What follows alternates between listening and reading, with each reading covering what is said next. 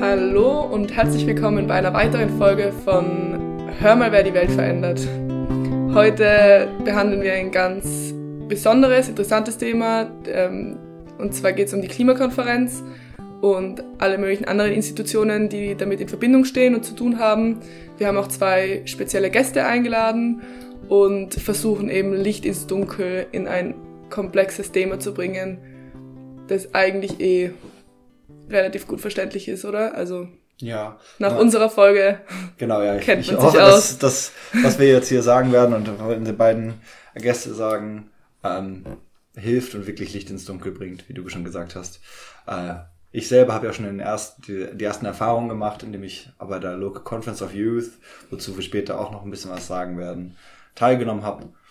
Und deswegen da echt coole Erfahrungen gemacht habe und auch richtig Bock habe, mich mit dieser internationalen Politik, Nachhaltigkeitsbühne ähm, auseinanderzusetzen und möglichst viele Leute motivieren möchte, sich da zu engagieren, weil das halt echt mit ähm, einen relativ großen Impact bringt, ein relativ äh, ein großes Netzwerk meiner Meinung nach, wo man halt auf einmal mit wenigen, wenigen Schritten ähm, super viele Leute in, in sein Netzwerk integrieren kann und dann immer coole Infos bekommt für coole neue Veranstaltungen. Und das ist so ein bisschen wie so ein kleiner Domino-Effekt. Man springt halt selber eine kleine Hürde am Anfang, wenn so ein kaltes Becken, wo alle dann über die Abkürzungen und so reden. Aber sobald man sich ein bisschen da zurechtgefunden hat, ähm, hat man so viele gute neue Input, ähm, Vorträge, Konferenzen, Veranstaltungen, wo man dann echt sozusagen als Umweltmensch, Aktivist oder einfach nur interessierter Mensch ähm, ja, teilnehmen kann. Das ist auch echt,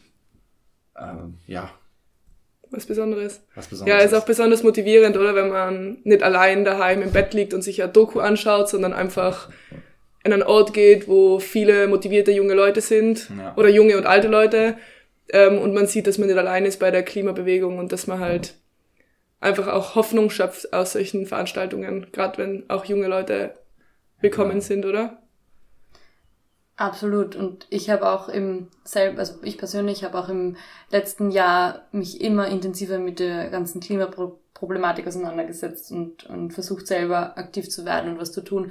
Und dabei so viele wirklich inspirierende junge Leute, aber generell viele ähm, Leute kennengelernt, die ihre ganze Energie da hineinstecken und, und versuchen, uns unsere Zukunft zu retten, sage ich einmal, weil ähm, Klima ist einfach ein, Klimaschutz ist ein Thema, das unglaublich wichtig ist, das für uns alle ähm, höchste Priorität sein sollte. Und ähm, es gibt so viele Möglichkeiten, da selber was zu tun. Ja. Und man muss sich vielleicht einmal ein bisschen durchkämpfen und alle Strukturen dahinter verstehen, aber ähm, es sind auch alle Leute sehr hilfsbereit und man kommt da schnell rein. Genau.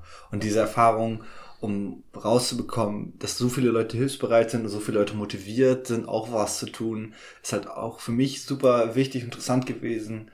Ähm, dadurch, dass man halt merkt, dass man nicht alleine ist mit den Ideen und den Vorstellungen, die man hat. Wenn man sagt, man muss jetzt unbedingt was fürs Klima tun ähm, und man denkt, okay, ich stehe alleine da, weil alle fahren immer noch irgendwie ein Dieselauto und keiner oder wenige Menschen möchten irgendwie von den Autofahrern auf die Öffis umsteigen, dann ähm, geht man auf so eine Konferenz oder geht auch allein zum Boku-Kino, wo ein Film läuft und unterhält sich mit den Menschen da oder mit, bei der Podiumsdiskussion teil.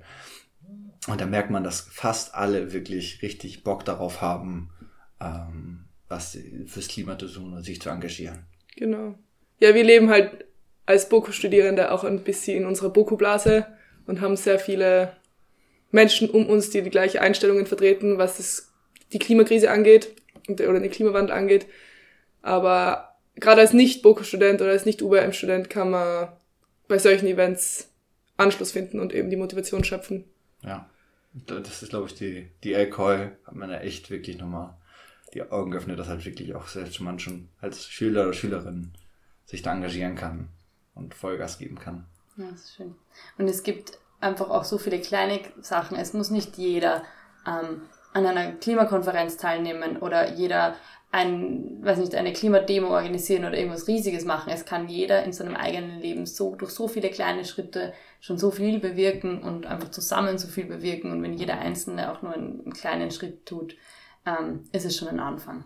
Ja, und bevor wir jetzt zu unseren Gästen kommen, äh, die schon ganz motiviert sind, uns Frage und Antwort zu stehen, Ähm, Katja, ich glaube, das wäre ganz sinnvoll, wenn du vielleicht noch ein paar Abkürzungen erklären könntest, damit wir gleich sozusagen nicht immer am Redefluss unterbrochen sind und sich die Zuhörerinnen und Zuhörer ein Bild machen können. Gleich als erste Anmerkung noch in der Podcast-Beschreibung ähm, werden die Abkürzungen zusätzlich nochmal erklärt werden. Das heißt, man kann sich das auch sozusagen währenddessen auch am Handy nochmal angucken. Genau, das mache ich sehr gerne, weil das eben, ähm, gerade wenn man in dem Thema sehr neu ist, ein bisschen verwirrend sein kann. Ähm, wir wollen heute uns hauptsächlich über den Klimagipfel unterhalten. Es gibt die Klimarahmenkonvention der UNO, die UNFCCC. Ähm, ausgesprochen heißt das United Nations Framework Convention on Climate Change. Die ist quasi in der UNO dafür zuständig, ähm, Klimathemen zu behandeln und diese UNFCCC trägt auch jährlich die COP aus, die Conference of the Parties. Das ist der Klimagipfel, von dem sicher schon sehr viele von euch gehört haben. Äh, ein gutes Beispiel dafür ist die, äh, sind die Klimaverhandlungen in Paris, das war die COP 21, ähm, die eben in, immer wieder sehr stark in unseren Medien präsent sind, weil da wurde eben beschlossen, ähm, oder da haben sich die Länder auf die, das 2-Grad-Ziel geeinigt. Dann gibt's aber dahinter auch andere Strukturen. Gerade für Jugendliche ist es äh, wichtig oder äh, kennt man eben die Yango, das sind die Youth NGO, nennt sich, ist diese Abkürzung erklärt. Die haben die Möglichkeit, sich in der COP einzubringen und ihre, oder durch diese Yango kann die Stimme der Jugend in die COP getragen werden. COP ist eben eine Klimakonferenz, und um Jugendlichen auch die Möglichkeit geben, selber an einer Klimakonferenz teilzunehmen, wird von den Youngos die COI organisiert, die sogenannte Conference of Youth, die am gleichen Austragungsort wie die COP, also in der gleichen Stadt, aber nicht in der gleichen Location stattfindet, wo Jugendliche an Workshops teilnehmen können, äh, sich vernetzen können, aber auch in verschiedenen Arbeitsgruppen Positionen zu den wichtigsten Themen ausarbeiten können. Und dieser Output von der COI wird dann auch von den Youngos in der COP präsentiert.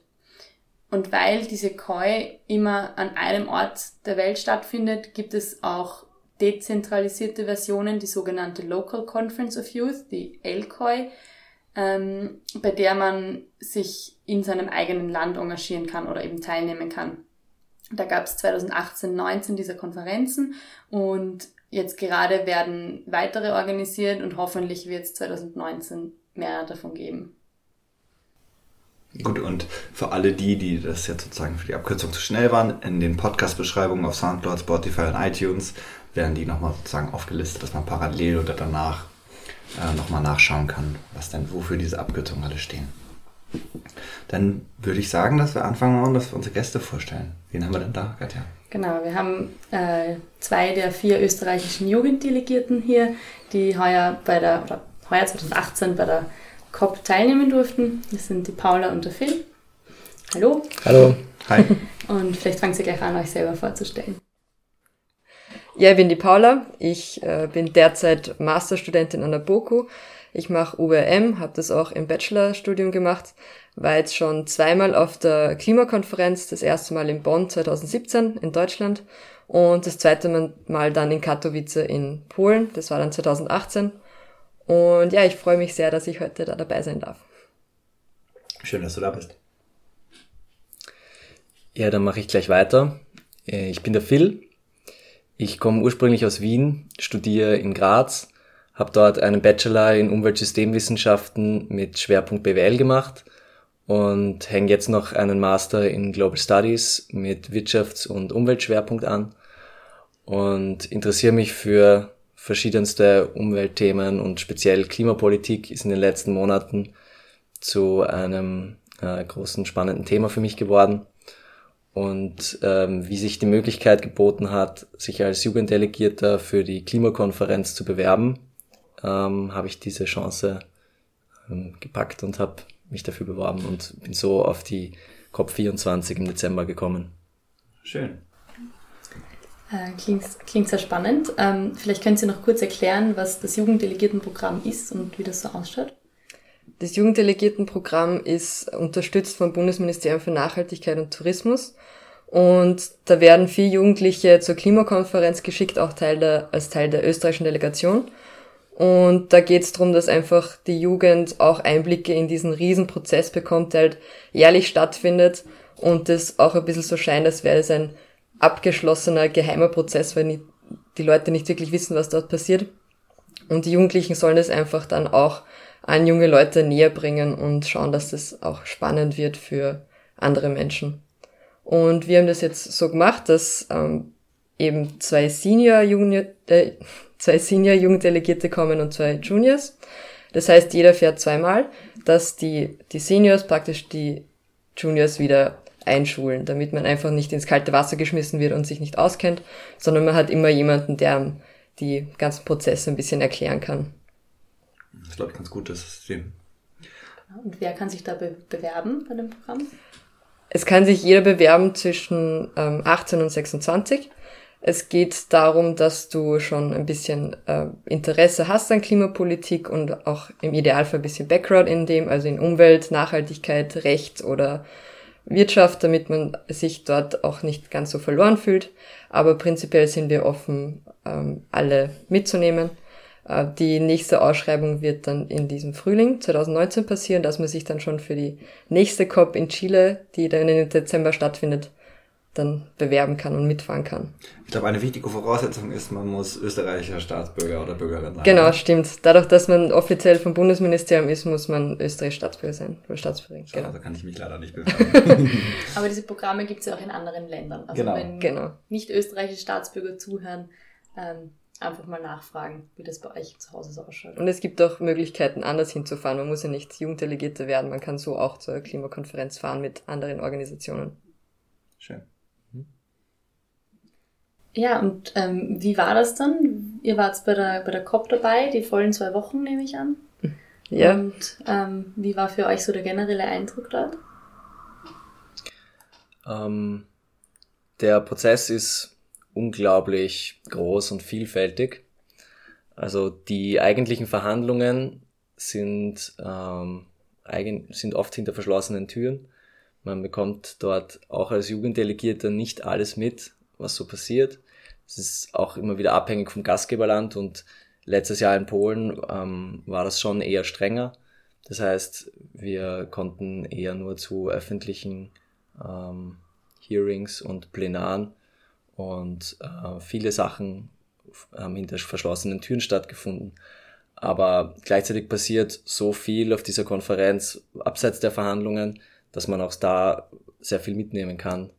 Ähm, junge Leute kennenlernt, die wahnsinnig engagiert sind und äh, Organisationen und auch den Stand der Wissenschaft in vielfältigen Vorträgen und Diskussionsrunden immer wieder in verschiedener Art und Weise präsentiert bekommt. Also sehr spannend.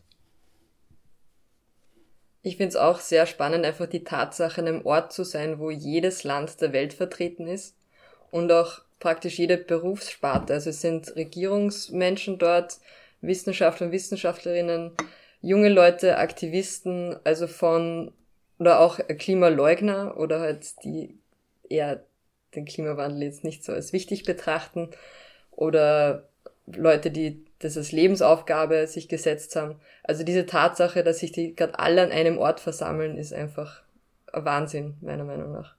Und Okay. sehr spannend. Ja, das hört sich sehr gut an. Und ich glaube, es ist zwei Wochen, liefert das gesamte Programm.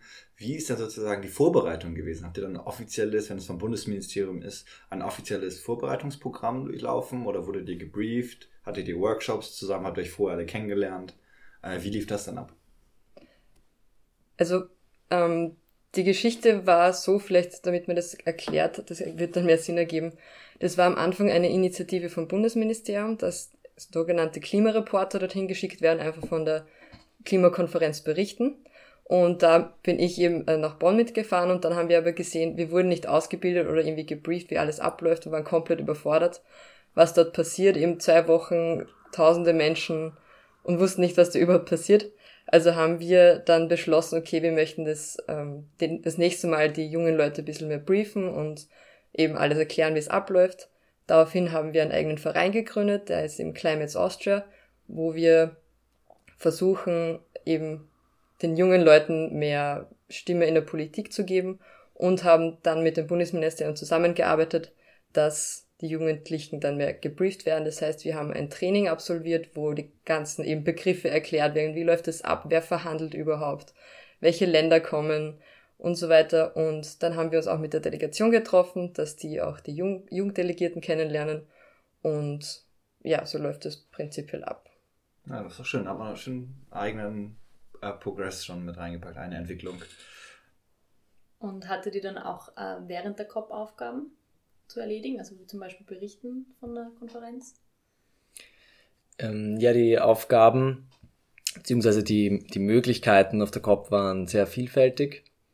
Wir haben über verschiedene Plattformen jungen Menschen berichtet, was auf der Klimakonferenz passiert. Und das war für mich eine wichtige Sache, ähm, weil ich es in den letzten Jahren mitbekommen habe, wo ich selber Klimakonferenzen versucht habe zu verfolgen, von zu Hause aus über ähm, Medien, über Nachrichten oder übers Fernsehen, wo ich einfach gemerkt habe, da wird fast nichts berichtet und wenn dann nur die großen Ergebnisse und man kann nicht wirklich hinter die Kulissen blicken, ähm, weil da vielleicht auch zu wenig Interesse besteht. und wir als Jugenddelegierte haben da ähm, mehrere Möglichkeiten geboten, speziell für junge Leute an diesem Prozess ein bisschen teilzuhaben, hinter die Kulissen blicken zu können und äh, sowohl den aktuellen Stand der Verhandlungen mitzuverfolgen, als auch unsere persönlichen Eindrücke mitzubekommen.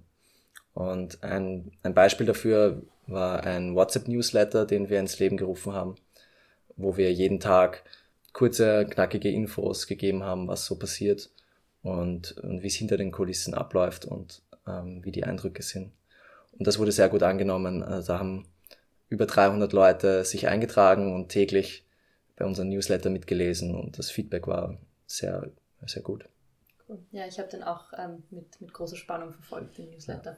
Ja. Fand ich wirklich sehr cool. Nochmal zu den Ergebnissen. Ähm, was war denn sozusagen das Ergebnis von der Klimakonferenz? Oder kann man das zusammenfassen in wenigen Worten? Also 2015 ist ja in Paris das Paris Agreement beschlossen worden, wo man sich praktisch auf das Ziel geeinigt hat, diese zwei Grad Erwärmung bis 2050 zu haben, ähm, beziehungsweise eineinhalb Grad, wenn man sehr ambitioniert ist. Und das war das Ziel und jetzt geht es darum, wie man das erreicht, das heißt das Regelwerk dafür zu schaffen. Und dieses Regelwerk wurde jetzt verabschiedet. Das heißt, schauen, wie kommt man zu diesen zwei Grad. Ähm, was halt auch problematisch ist, weil Polen hat, wollte unbedingt einen, äh, ein Ergebnis haben, also als Host dieser Klimakonferenz, um auch nicht als eine gescheiterte Klimakonferenz auszusehen. Das heißt, das Regelwerk ist relativ schwach, weil man sich halt auf den kleinsten gemeinsamen Nenner einigen musste. Und viele kritisieren das, also gerade die Wissenschaft oder ähm, NGOs kritisieren, dass das viel zu schwach ist und die Regierungen freuen sich eher, dass endlich ein Ergebnis verabschiedet wurde.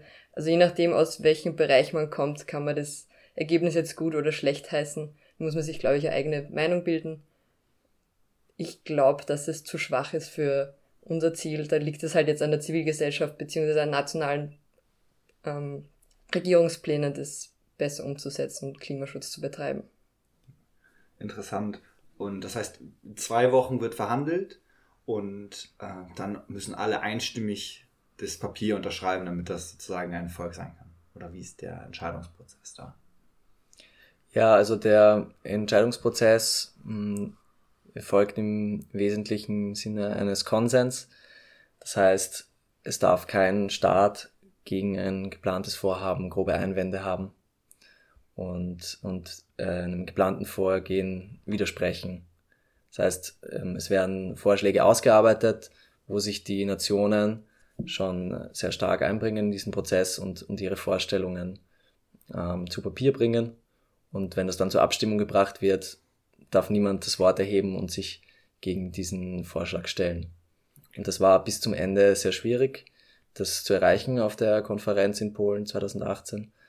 Ähm, und daher wurde die Konferenz auch um mehr als einen Tag verlängert um dann doch noch dieses schwache, aber doch Ergebnis zustande zu bringen. Und gibt es da irgendwie Staaten, ähm, also vielleicht würde man von zum Beispiel Amerika erwarten, äh, dass sie da dagegen arbeiten äh, mit, mit Trump und so weiter. Ist das der Fall oder gibt es da Staaten, die besonders dagegen sind, besonders dafür sind?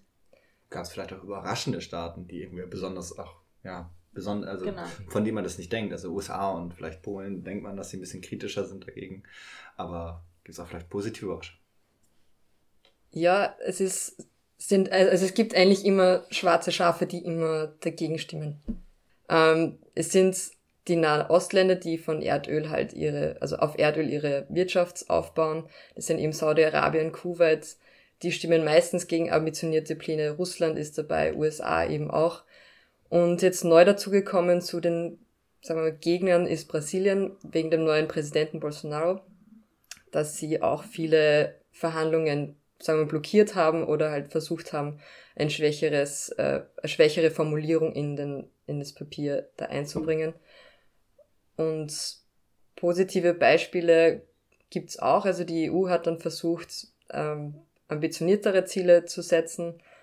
Ähm, es gibt auch die High Ambition Coalition. Das ist ein Zusammenschluss von Ländern, die sagen, okay, wir, wir pushen für ähm, ein strengeres Regelwerk. Österreich ist da spannenderweise einen Tag zu, also später dazu gekommen. Also die Heimbisch Coalition hat sich formiert und haben halt gesagt, okay, wir möchten einen starken Klimaschutz betreiben. Und Österreich hat zuerst gesagt, nein, wir sind nicht dabei. Und dann auf internen Druck hin haben sie gesagt, na gut, na, stimmt, äh, wir sind eh dabei. Ähm, ja, und was war für euch persönlich vielleicht das Positivste oder auch das, das Erschreckendste da mitzuerleben? Ich, ich fange mal mit dem Positivsten an, was ich dort erlebt habe. Äh, Und das war für mich der Spirit und die Motivation der Jugend. Also wirklich zu sehen, wie viele junge, engagierte Menschen dort sind. Nicht nur Jugenddelegierte, sondern auch ähm, junge Leute, die in NGOs mitarbeiten.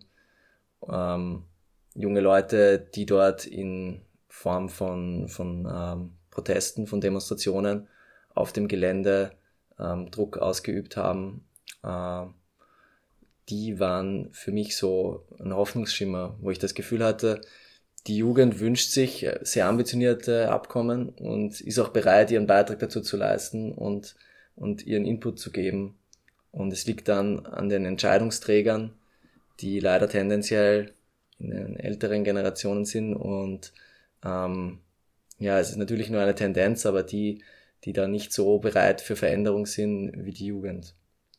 Ähm, aber dadurch, dass die Jugend äh, immer stärker wird und sich immer mehr auch in diesen Prozess einbringt, sehe ich das sehr hoffnungsvoll. Und die Gegenseite, die es leider auch immer gibt, was war nicht so toll? Was mich erschreckt hat, vor allem, weil ich eben auch in Deutschland war und den Vergleich hatte, war der Einfluss von Polen. Also es war in Katowice, das ist ein, eine Kohleregion in Polen. Und da hat man einfach die Kohle jeden Tag gerochen. Also man ist wirklich rausgegangen und hat gemerkt, okay, da sind Kohlekraftwerke in der Nähe und wir verhandeln gerade über Klimaschutz und das war eigentlich eine Riesenironie. Und auch der COP-Präsident, der von Polen gestellt wird, also von dem Hostland, hat in der Öffnungsrede gesagt, dass Kohle und Klimaschutz miteinander vereinbar sind und sich nicht widersprechen. Da dachte ich mir halt auch so, wow, wirklich? Also, was redest du da? Auch jedes Land hat praktisch so einen Messestand und kann sich einen Pavillon aufbauen. Und Polen hatte da den eigenen Pavillon mit Kohle dekoriert. Und da haben wir uns auch gedacht, das ist ein bisschen fehl am Platz auf der Klimakonferenz. Und man hat gemerkt, am Anfang war halt relativ viel Kohle da. Und in der zweiten Woche könnte ich mir vorstellen, dass der Druck halt so groß war. Dann haben sie auf einmal so kleine Grasflächen in die Kohle mit reingebaut und dann so ein Sticker aufgeklebt, so Transition from Black to Green. Das hat voll provisorisch ausgeschaut. Also ich glaube, das haben sie schnell gemacht, weil das halt komplett kritisiert worden ist. Aber das ist natürlich nur eine, ähm, ja, Vermutung. Vermutung, genau. Wurden da auch genauere Argumente gebracht, wie Kohle und Klima einhergehen kann miteinander oder wurde das einfach so hingestellt? Es ist eher- eher so hingestellt. Er hat, ähm, das Problem ist halt, dass relativ viele Menschen in der Kohleindustrie angestellt sind, in Polen zumindest. Und also Polen bezieht aus ähm, 80 Prozent vom Strom aus der Kohle. Das heißt, er hat es nicht wirklich argumentiert, aber es ist halt wirklich wichtig für die, für die Wirtschaft von Polen oder auch für die ähm, auch ältere Generation, die halt schon seit 40 Jahren in der Kohleindustrie arbeitet, dass die dann halt auch noch einen Job haben und nicht umgeschult werden können. Das heißt, es waren, glaube ich, einfach eher innenpolitische Interessen. Ja, glaube ich auch. Ist auch irgendwie nachvollziehbar, dass es für die sozialen Strukturen wahrscheinlich schwer ist, jetzt von heute auf morgen aus der Kohle auszusteigen. Das ist natürlich verständlich. Aber äh, die Argumentation wäre wahrscheinlich schon interessanter zu hören. Ja. Und an, wenn man jetzt nochmal das sozusagen abschließend sagt, ihr fandet es wahrscheinlich eine insgesamt eine sehr gute Erfahrung, dahin zu fahren. Ähm, und wie ist sozusagen eure Empfehlung, an wen adressiert ihr sozusagen, sich selber dazu bewerben und auch mitzufahren? Also ich würde hm, jedem, der sich für Klimathemen interessiert, sich empfehlen, äh, mehr mit dem ganzen Prozess zu befassen.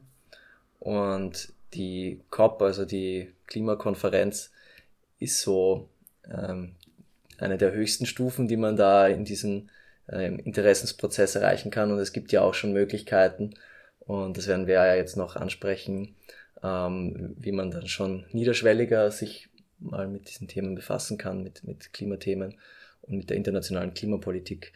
Ähm, ja, aber einfach, einfach bewerben und schauen, was funktioniert. Wie ist denn das? Gibt es da irgendwelche Zahlen zu Bewerbungen? Also wie viele Menschen bewerben sich da und habt ihr vielleicht irgendeinen Insider-Tipp, was man machen kann, um eher genommen zu werden? Oder gibt es da irgendwelche Infos? Ähm, also letztes Jahr haben wir das zum ersten Mal selbst organisiert, eben von Climates Austria, dass man das ausschreibt und es war auch relativ kurzfristig, haben wir auch das Feedback bekommen. Wir haben es erst im September ausgeschrieben und im November ist man dann schon weggefahren und im Dezember und ähm, wir werden das jetzt aber heuer früher ausschreiben, es wird jetzt im Frühling, das heißt, man weiß auch dann schon früher Bescheid, ob man drei Wochen in Chile ist. Und prinzipiell ist uns sehr wichtig bei der Bewerbung, dass man die Motivation raushört, weil Gut, dass man vielleicht erst im dritten Semester Bachelor ist, das kann man nicht ändern, aber wir möchten wissen, okay, warum interessiert dich wirklich die Klimakonferenz und was motiviert dich und was möchtest du mit diesem Wissen machen? Was möchtest du nachher den Menschen mitteilen? Das heißt, wenn du schon mit einer konkreten Idee kommst, was mache ich bei der Klimakonferenz? Zum Beispiel, der Phil hat bei der Bewerbung schon ein WhatsApp-Newsletter erwähnt und wir waren so, ja, warum sind wir nicht draufgekommen? Voll gute Idee und das hat uns halt auch überzeugt, okay, hat sich wirklich was dabei gedacht bei der Bewerbung und das ist uns halt wichtig, dass man das rüberkriegt. Also rüber, ja. genau, ja. Das sind schon äh, sehr gute Tipps von der Person, die dann eure Bewerbungen anschauen wird. also hört da drauf. Liebe Paula, ich Also wir wählen nicht alleine aus. Ähm, wir, also das Bundesministerium hat auch eine Stimme, aber genau, wir machen die Vorauswahl und das Bundesministerium segnet dann nochmal ab, wer mitfahren darf. Genau, und bevor man zur COP geht, gibt es ja auch noch die Conference of Youth. Ähm, vielleicht könntet ihr dazu was erzählen. Ähm, ja, vielleicht der Phil und ich waren beide dort. Ja. Ähm, und die findet eben am Wochen, also meist so zwei, drei Tage äh, dauert die und findet am gleichen Austragungsort, also in dem Fall jetzt auch in Katowice statt. Ähm, also nicht in der gleichen Location, aber in der gleichen Stadt. Ähm, heuer war das eine, eine Uni, ein Uni-Gebäude und da gibt es zahlreiche Workshops, wo man ähm, Tools lernt, wo man sich aber auch einbringen kann, äh, wo man in, in verschiedenen Arbeitsgruppen mitarbeiten kann und Dinge ausarbeiten kann und äh, alle möglichen Sachen, wo man sich auch engagieren kann. Ja, und die, die COI, die Conference of Youth, ist wirklich so der Kristallisationspunkt der Klimajugendbewegung und wird von vielen auch als eine Vorbereitung auf die COP gesehen. Also ähm, gerade die, die schon mehr in diesem Prozess drinnen sind und sich dann eben vielleicht auch bei Yango engagieren, bei den, bei den Youth NGOs, die arbeiten dort schon in verschiedenen Arbeitsgruppen Forderungen aus und tragen die dann auch in den Prozess der COP hinein. Nur damit sich dass man das vorstellen kann, wie viele Teilnehmer und Teilnehmerinnen sind so auf der COI und sind die auch genauso gemischt von der gesamten Welt wie auf der COP? Absolut. Von den ja. Nationalitäten jetzt, genau. Ich habe leider keine Ahnung, wie viele Teilnehmerinnen dort waren. Ähm, es ist auch schwer abzuschätzen, weil es sich ein bisschen verstreut, weil es eben verschiedene Workshops gibt und ähm, das in diesem Gebäude einfach ein bisschen untergeht, glaube ich. Also der Überblick ist, fand ich, sehr schwer. Äh, aber ich habe ganz viele sehr inspirierende Jugendliche auch kennengelernt. Also ich habe der erste Workshop, in dem ich drinnen war, ähm, waren dann so fünf, 15-jährige Leute rund um mich, die mich gefragt haben. Also zum Beispiel eine Brasilianerin hat mich gefragt, was kann sie studieren, um erneuerbare Energie in Brasilien äh, irgendwann zu implementieren und was kann sie machen. Und sie möchte sich da engagieren. Sie möchte, dass Brasilien nicht so ein äh, Klimaverweigerer-Land wird. Sie möchte da was dafür tun und das fand ich mega inspirierend. Ich war leider auch ein bisschen überfragt, jetzt zu sagen, was genau sie studieren soll. Also sie wollte von mir so richtig konkrete Antworten haben, aber es war einfach sehr cool, mit ihr darüber zu diskutieren und äh, ihr ein paar Tipps auf den Weg zu geben. Hm. Aber im Grunde ist schon die ganze Welt vertreten. Also ja. von Afrika über Asia, Asien und. Genau, ja. ja. Und gibt's dann auch ein Ergebnispapier bei der COI und wie unterschiedlich ist das zu dem, oder wenn es eins gibt, wie unterschiedlich ist das zur COP? Ja, also die schon erwähnten Youth NGOs, die Youngos, die arbeiten dort in verschiedenen Gruppen zu den wichtigsten Themen im, im Klimabereich, äh, verschiedene Positionspapiere aus und ähm, präsentieren die dann auch im Prozess der COP und versuchen dort ähm, für ihre Ideen und für ihre Ziele ähm, auch Mehrheiten zu finden und auch so einen Druck der Jugend aufzubauen. Man muss auch dazu sagen, dass der UNO-Prozess von der Klimakonferenz eigentlich der einzige ist, der offiziell Jugend anerkennt. Also zum Beispiel die Menschenrechtskonferenz bietet äh, jungen Leuten jetzt nicht eine Redezeit. Und bei der Klimakonferenz hat Jango wirklich im großen Plenarsaal, wo jedes Land vertreten ist, ähm, eine, eine Sprechzeit, wo sie dieses äh, Paper dann eben vorstellen können. Das heißt, die, sagen wir mal, die Chefin von der UNFCCC, die Espinosa, hört es dann, der Guterres, der Chef der UNO, ähm, hört es dann und das ist, finde ich, schon lobenswert, dass es diesen Prozess, also dass sie das überhaupt ermöglichen. Und welche Möglichkeit hat man ähm, als motivierter junger Mensch äh, mit zur Call zu fahren? Wie läuft da der Prozess? Also das ist eigentlich sehr simpel, man braucht sich nur online bewerben ähm, oder anmelden eigentlich. Also gibt es jetzt gar keinen Auswahlprozess, man muss nur die Bewerbungsdeadline äh, darf man halt nicht verpassen. Aber das war heuer im Fall von Katowice ein bisschen komplizierter, sage ich mal, weil der Organisationsprozess, äh, also es gab lange kein Team, die diese COI organisieren wollte oder war eben schwierig, dieses, dieses Event wirklich auf die Beine zu stellen. Deshalb wusste man lange nicht, wie jetzt der Zeitraum für die äh, Anmeldung ist oder so, aber einfach auf der ähm, Django Homepage kann man das nachlesen. Und der ganze Prozess dieser ähm, Yango Koi und El Koi Sache wird gerade überarbeitet. Also da wird es dann in, in näherer Zukunft erst die ersten Infos geben. Okay. Und wenn ich jetzt sozusagen nicht weit reisen möchte, nach Chile zum Beispiel, jetzt nächstes Jahr, wenn da ähm, die Konferenzen stattfinden, gibt es auch Möglichkeiten, sich sozusagen vor Ort zu engagieren?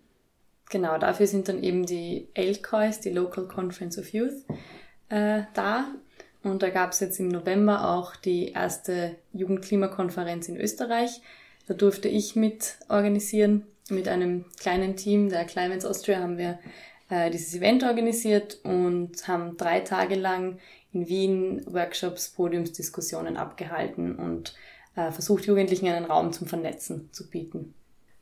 Äh, mich würde noch interessieren, wie also könnt ihr einschätzen, ob diese Positionen, die von der Yango, von den Yangos, von dieser Youth NGO an der COI ausgearbeitet werden und dann eben ähm, präsentiert werden, wird das gehört? Wird die Stimme der Jugend da wirklich gehört oder ist es nur eine Formsache, dass sie da präsentieren darf?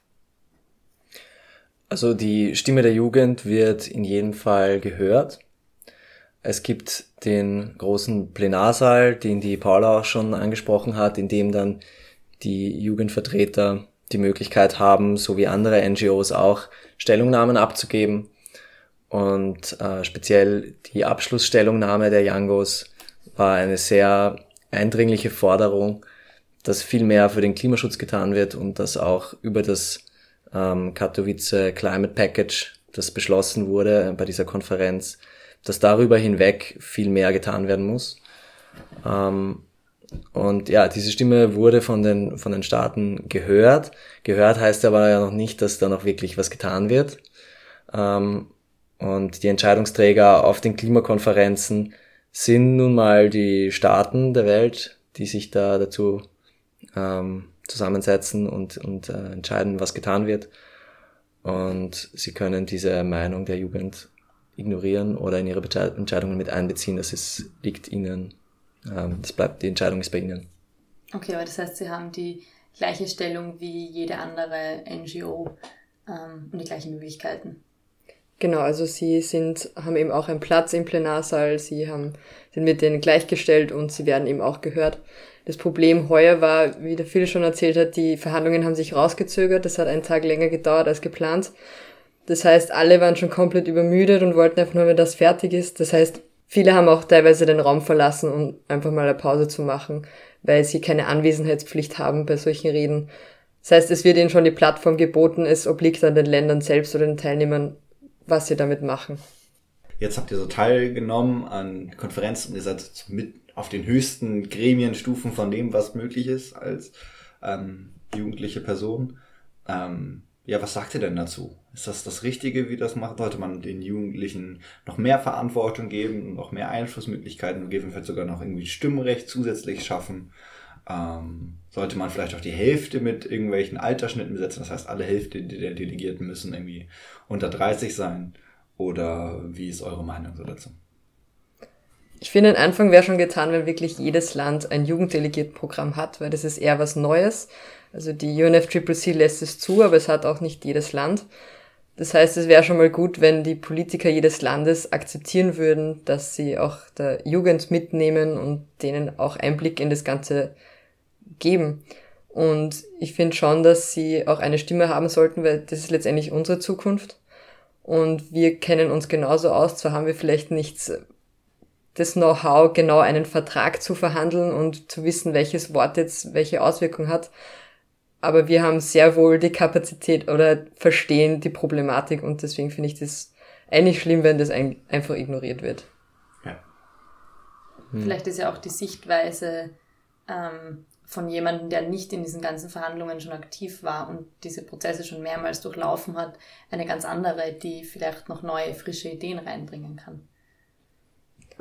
Find, also die wären auch relativ betriebsblind, wenn man da schon 20 Jahre jedes Jahr auf die Klimakonferenz fährt, dann kennt man die Prozesse, man weiß, ja, okay, es gibt die Aktivisten, die machen das, die Wissenschaftlerinnen und Wissenschaftler regen sich dann wieder auf und die ignorieren das dann einfach alles. Und wenn man die Jungs mitnimmt, dann können sie eventuell die Augen der Delegierten öffnen und sagen, hey, ich finde das voll cool, die Aktivisten und die Delegierten sagen dann, ja, die gibt's eh jedes Jahr und dann kann man vielleicht nochmal auf was hinweisen, das die schon längst ausblenden. Nun ist ja gerade eine äh, Person gerade sehr in den Medien vertreten, aufgrund des Schulstreiks. Ähm, die Greta, die war auch da. Was für Auswirkungen auf die Jugenddelegierten hatte denn ihr, ihr Vortrag oder ihre Rede? Ja, ähm, cool, dass du das ansprichst, Felix. Also das war für mich eines der äh, spannendsten Dinge, einfach auch zu sehen, was passiert abseits der Verhandlungen. Und da war die Greta Thunberg, die damals 15-jährige Schwedin, sehr im Fokus und hat dort mehrere Reden gehalten, die auch um die Welt gegangen sind. Die haben sie dann zu einer, zu einer Berühmtheit gemacht und ähm, infolgedessen auch Streikbewegungen in ganz Europa und mittlerweile auch weltweit losgetreten, weil sich die Jugend es auch einfach nicht mehr gefallen lässt, ähm, vertröstet zu werden auf zukünftige Jahrzehnte, zukünftige Generationen, die dann irgendwann einmal die Probleme, die wir jetzt schaffen, lösen sollen, weil das ähm, bei so einem komplexen Ding wie, äh, wie dem Klimasystem und, und der, dem ganzen ähm, System der Erde einfach nicht funktioniert ähm, wenn wir jetzt nicht die Schritte setzen, dann ist es irgendwann zu spät. Und diese Klimastreiks zeigen genau das, dass die Politik jetzt handeln muss. Ja. Und das finde ich echt stark. Ja, schön. Warst du auch dabei, oder als die Greta was gesagt hat, oder? Ich war nicht direkt in einem Raum, wo sie die äh, Rede gehalten hat, diese berühmte, die auch eben in den Medien rundgegangen ist. Ähm, man hat sie halt immer wieder auf dem äh, Gelände gesehen, man ist an ihr vorbeigegangen oder hat halt so, so wow, da geht gerade die Greta vorbei, es war echt so ein kleiner Popstar dort. Und was halt für mich auch cool war, dass sie einfach beinhart den Streik fortgesetzt hat. Es hat so ein riesen Kopfschild gegeben, wo halt jeder Fotos gemacht hat, weil es halt cool ausgeschaut, so ein beleuchtete Cop 24 Abkürzung. Und sie hat sich einfach am Freitag dort hingesetzt mit ihrem Schild, hat es mitgenommen und hat dort ihren Streik abgehalten und hat halt diese, den Fotohintergrund einfach für ihre Message halt genutzt. Und da hat sie dann eben diese weltweiten Klimastreiks äh, auch ausgelöst und dann waren am zweiten Freitag in der zweiten Woche waren auch polnische Schulen da und das war einfach ein Riesenaufgebot. Also das war echt cool, dass man das dann auch so mitkriegt, dass sie da vor Ort ist. Ja, cool. Und ich, ich habe die nächste Konferenz ist in Chile und wenn ich jetzt zum Beispiel dann nicht hinfliegen möchte oder nicht die Zeit habe, mir irgendwie drei Monate äh, die ganze Anreise per Land und Zug und Schiff zu ermöglichen, ähm, gibt auch äh, die Chance für einen jungen Menschen, ähm, sich lokal zu engagieren in dem System? Genau, da gibt's die LCOIS, ähm, die Local Conference of Youth.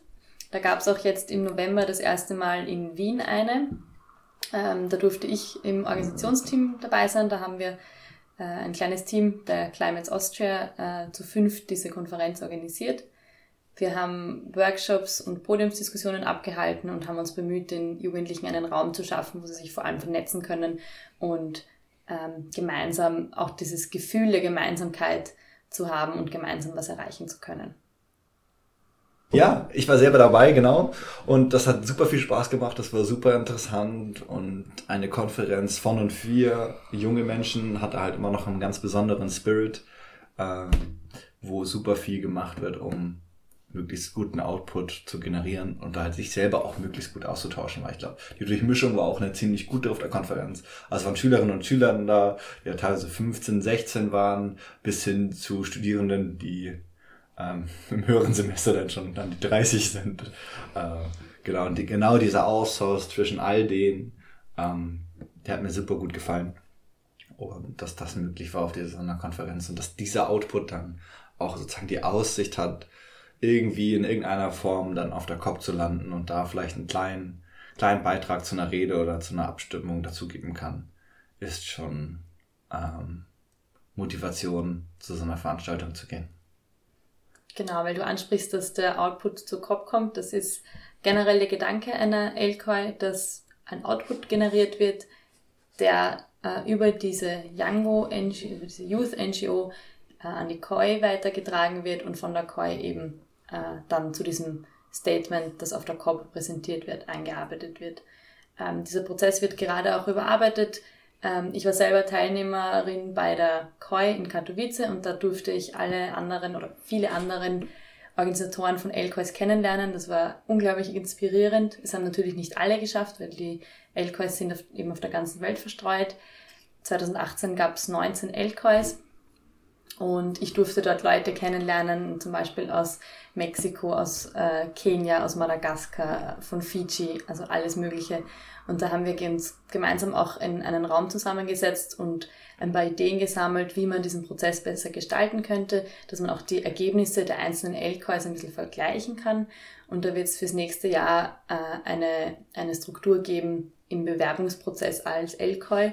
Man muss eben, als LCOI muss man sich bei der Yango äh, bewerben, um offiziell den Namen LCOI tragen zu dürfen. Das ist mehr eine Formsache, aber das soll eben jetzt auch ein Themenfokus ausgearbeitet werden, wo jede LCOI sich auf zwei, drei Themen fokussiert, damit der äh, Output dann auch vergleichbar wird. Aber gleichzeitig hat die LCOI auch das Ziel, äh, in der nationalen Ebene was zu machen und nationale Klimapolitik zu beeinflussen. Gibt es da irgendwelche Voraussetzungen, um bei der LCOI, also lokale äh, teilnehmen zu können oder kann da im Grunde jeder kommen? Absolut keine. Also bei uns war jetzt die Voraussetzung zwischen 30, zwischen 15 und 30 Jahre alt zu sein. Ähm, eben die Jugend ist auch bei den Yango äh, so definiert, aber das ist der einzige, der einzige Grund oder die einzige Voraussetzung. Und Anmeldung oder kann man wirklich einfach vorbeikommen? Genau, Anmeldung und wir hatten heuer auch eine Teilnahmegebühr von 10 Euro um einfach auch die, äh, den administrativen Prozess dahinter ein bisschen überschaubarer für uns zu haben. Aber in dieser 10 Euro Teilnahmegebühr ist eigentlich alles mit dabei. Es ist ein, wir hatten ein Catering, Mittagessen dabei, wir hatten immer ein bisschen Essen da, also Frühstück war eigentlich auch da und nebenbei Snacks äh, hatten wir auch immer, also Essen ist mit dabei und eben drei Tage Workshops und alles Mögliche. Ähm, also jetzt noch vielleicht ein paar mehr Fragen an dich, Katja, du diese ganze Konferenz organisiert hast. Ähm, wie war so das Umfeld, dass wenn man so eine LCOI macht und relativ, glaube ich, spontan die Idee hat oder spontan die gesamte Organisationsstruktur aufgebaut hat, ähm, wie lief das ab? Was war, wie kamst du dazu, da mitzumachen? Also der erste Schritt in dem Prozess ist eben die Bewerbung bei der Yango. Da braucht man Unterschriften äh, von Jugend- und Klimaorganisationen im eigenen Land, um offiziell äh, die als Unterstützung dahinter zu haben. Das ist nicht unmöglich, das ist einfach Arbeit, man muss die anschreiben, man muss mit denen kommunizieren. Manchmal dauert das einfach, bis das erledigt ist, aber wir hatten da keine Probleme, dass da jemand die Unterschrift drunter setzt. Ähm, ich bin aber erst nach diesem Bewerbungsprozess in das Team eingestiegen durch eine Studienkollegin von mir, die eben auch dabei war und sie haben Leute gesucht, äh, die da mitorganisieren. Und dann bin ich eingestiegen und wir hatten sehr wenig Zeit. Es hat zum Glück alles funktioniert, aber äh, war trotzdem äh, schwierig, weil wir auch nicht wussten, was auf uns zukommt. Wir hatten auch ganz viel Glück in dem Prozess. Äh, es wurde wirklich gut angenommen. Wir haben sehr viele äh, Leute angeschrieben, ähm, eben auch um Workshops zu halten und äh, haben gutes Feedback bekommen. Jeder war bereit, das zu machen. Die meisten Workshops wurden auch ehrenamtlich abgehalten, also die haben daran jetzt nichts verdient. Wir hatten nicht das größte Budget, aber wir haben sehr viele Stachspenden bekommen und eben ehrenamtliche Mitarbeiter, ehrenamtliche Volunteers auch, die uns unterstützt haben während der Konferenz, einfach äh, Dinge geholfen haben. Äh, und da bin ich sehr dankbar dafür. Ohne dem wäre es echt nicht möglich gewesen. Und wie sah es aus mit Unterstützung von der Politik? Wir hatten ähm, die Frau Vizebürgermeisterin Maria Vasilako hat uns offiziell unterstützt, also hat die Schirmherrschaft für das Event übernommen. Das hat sich auch sehr spontan ergeben.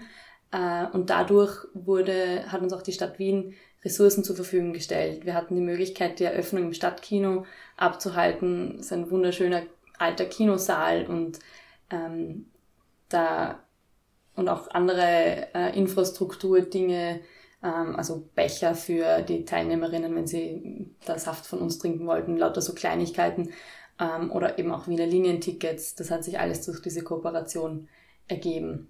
Und zusätzlich hatten wir auch vom Bundespräsidenten, vom Herrn van der Bellen, ähm, eine Grußbotschaft, die wir bei der Eröffnungszeremonie präsentiert haben und da sind wir unglaublich dankbar dafür.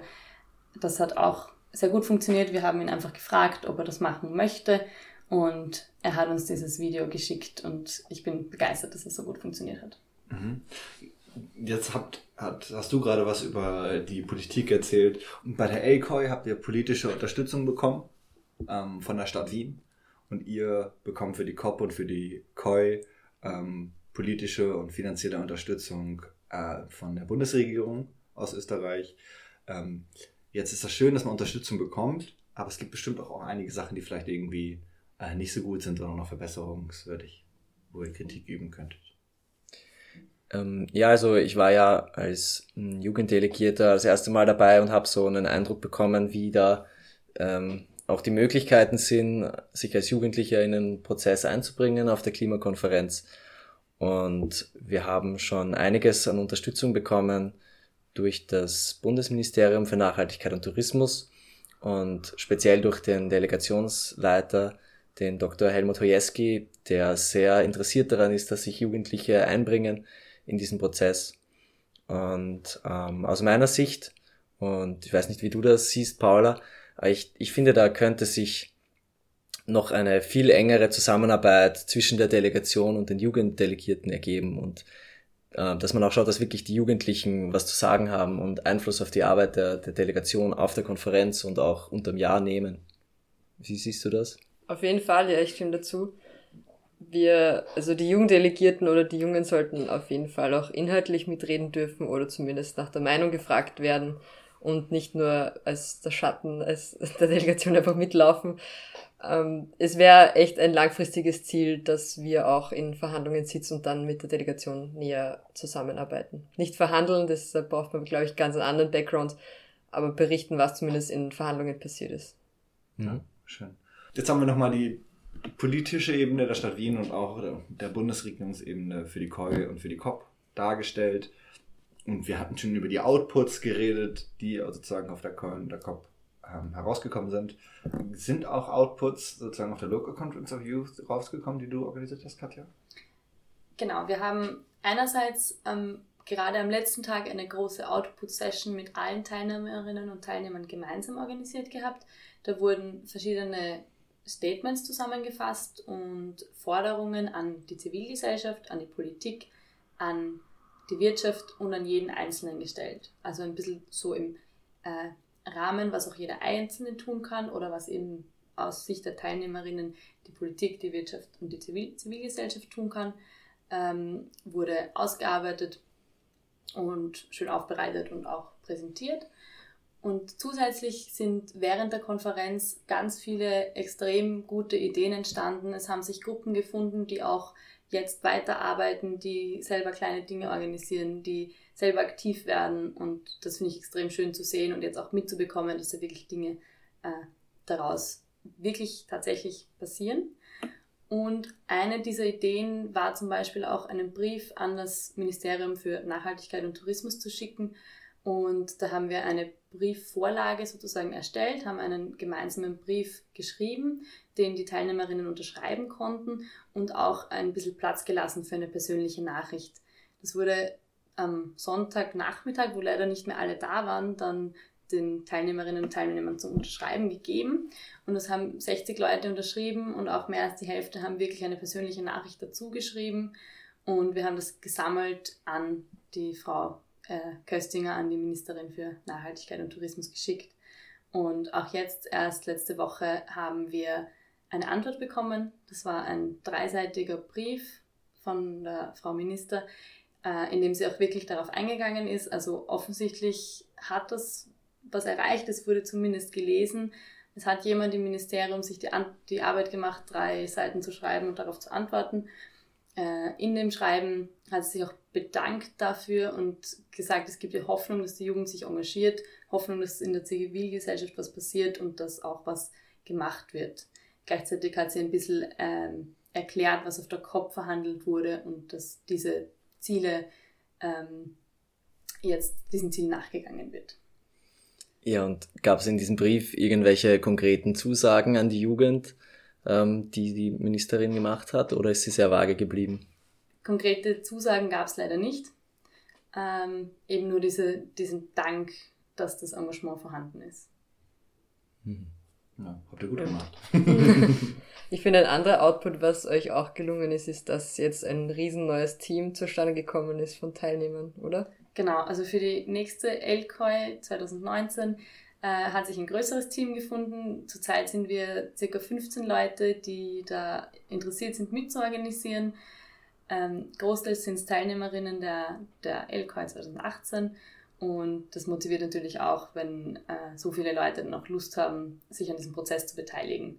Und es ist aber keine Voraussetzung, dass man da Teilnehmer war, um das zu organisieren. Und wenn irgendjemand Lust hat, mitzuorganisieren, ähm, gibt es die Möglichkeit und einfach auf der Homepage der LCOI gibt es die E-Mail-Adresse.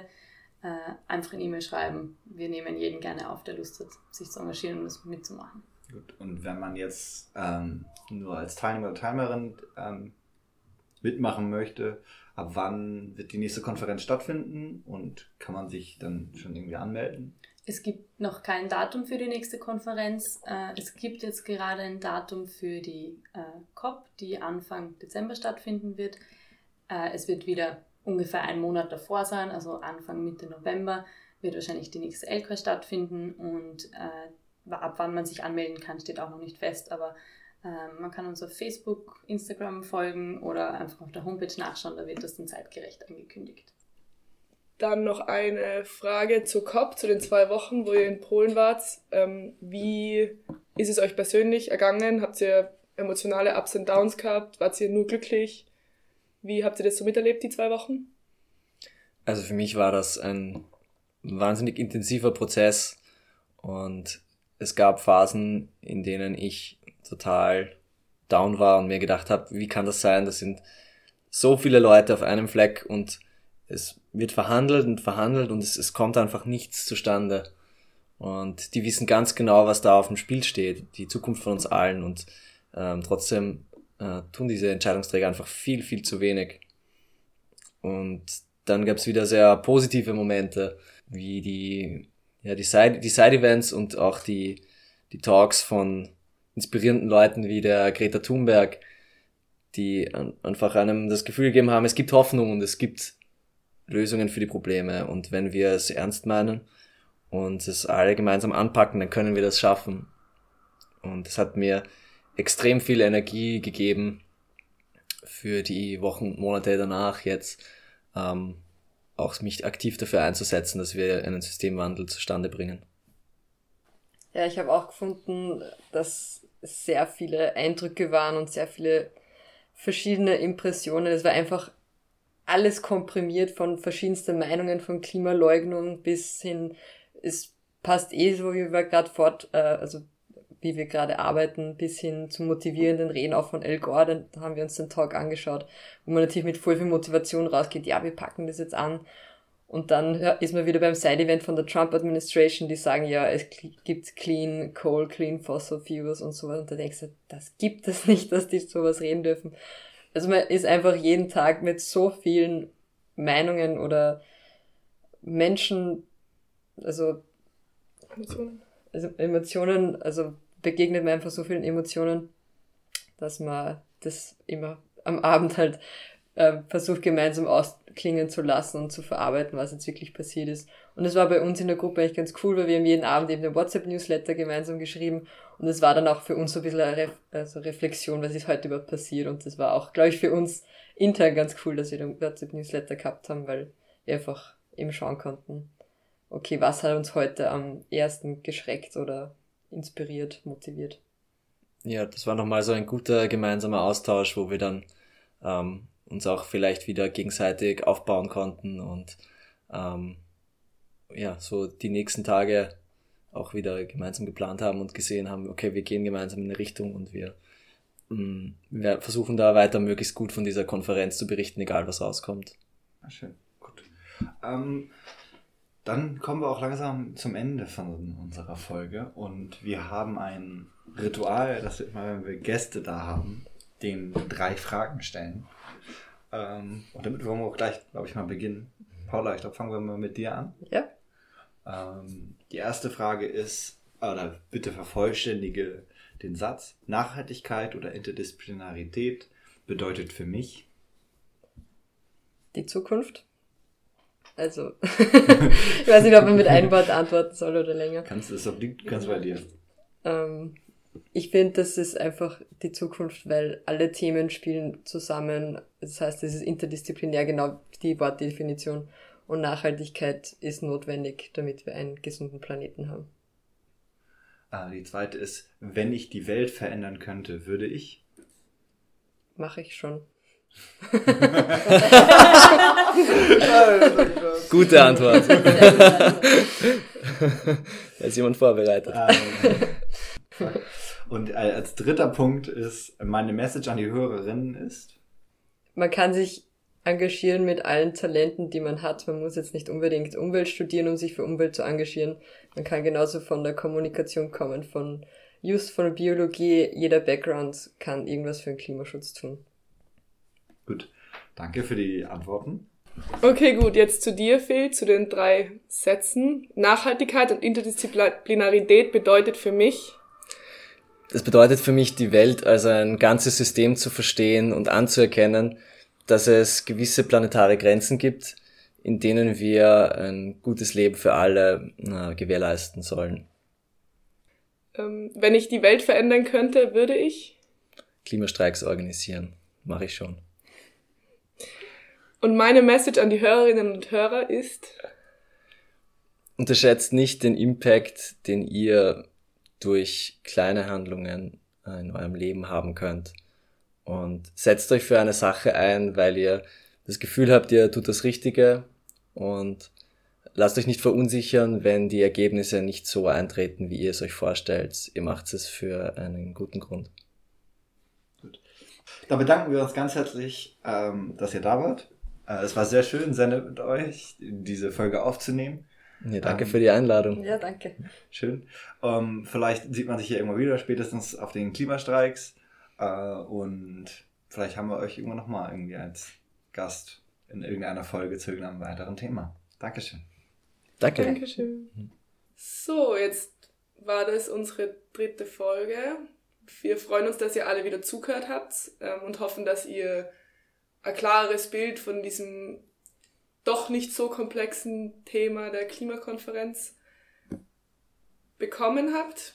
Und ja, wir bedanken uns natürlich auch sehr bei unseren zwei Gästen, die uns sehr viele interessante Sachen erzählt haben und freuen uns über Feedback von eurer Seite, über Facebook und Instagram, aber auch gern per E-Mail, damit wir uns verbessern können und an unserer Arbeit schleifen. Okay, dann haben wir natürlich auch wieder zwei Event-Tipps für euch. Ähm, einerseits die Radparade am 31.03., wo man in großen Gruppen mit dem Fahrrad durch Wien fährt, um den Fahrradverkehr zu stärken. Und andererseits auch den Klimaprotest am 5.04., ein Freitag, wo es natürlich schön wäre, ganz viele Menschen zu haben, die für Klimagerechtigkeit einstehen. So, und zu guter Letzt würde ich gerne noch unsere nächste Folge ankündigen. Die kommt am 7. April raus. Und zwar behandeln wir dieses Mal das Thema Fridays for Future, die äh, Klimademos, die wöchentlich in Wien, aber auch weltweit in ganz vielen anderen Städten stattfinden und ausgetragen werden. Wir werden äh, Gäste haben, wieder, die mitorganisieren und mit uns ähm, spannende Geschichten und Informationen teilen werden und auch Fragen klären. Und wir werden eben unseren, einen besonderen Fokus auf den 15.3. legen, an dem ja die Klimagroßdemo statt, Demo stattgefunden hat. Und unter anderem auch Live-Interviews von der Klimagroßdemo einspielen. Wir freuen uns, wenn ihr wieder dabei seid und hoffen, dass ihr heute wieder was dazugelernt habt. Dann bis bald und danke fürs Zuhören. Ciao, ciao.